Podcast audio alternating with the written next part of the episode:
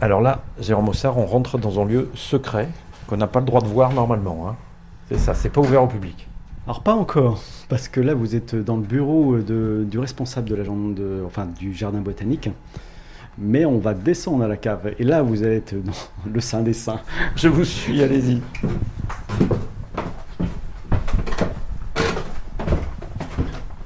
On est vraiment dans ce lieu de stockage de graines et où on sèche aussi. euh, là, il y a quelques exemples de, de bourrache, hein, notamment, qui a été récolté et qui est en train de sécher.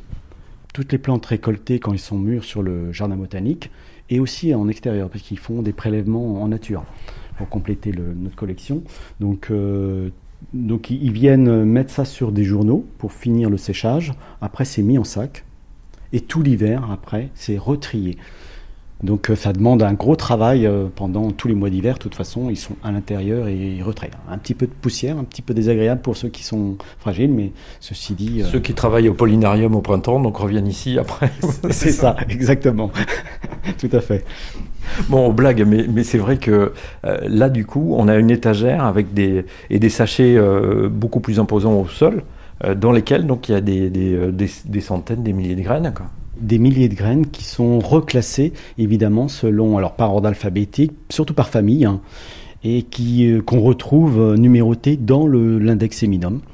Donc euh, si je vois la bourrache là, si je, vais chercher dans les borraginacées, puisque c'est sa famille, je peux la retrouver évidemment dans son petit sachet et je vais retrouver la graine vraiment nettoyée de l'année dernière.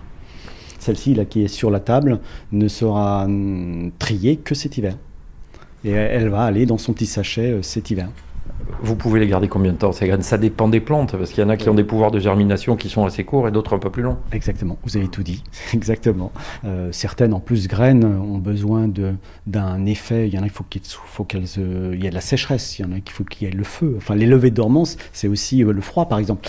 Nous, euh, là, évidemment, il n'y a pas le froid. Il faudra faire une levée de dormance pour euh, qu'elle euh, qu'elle germe. Il y a des fois, c'est le feu. Il y a des fois, c'est le froid. Il y a des fois, c'est c'est l'intestin d'un oiseau. Certaines, il faut que la graine soit ingérée par un oiseau parce que les acides, ils, ils désagrègent un petit peu l'enveloppe, la, la membrane, et donc après elles vont germer.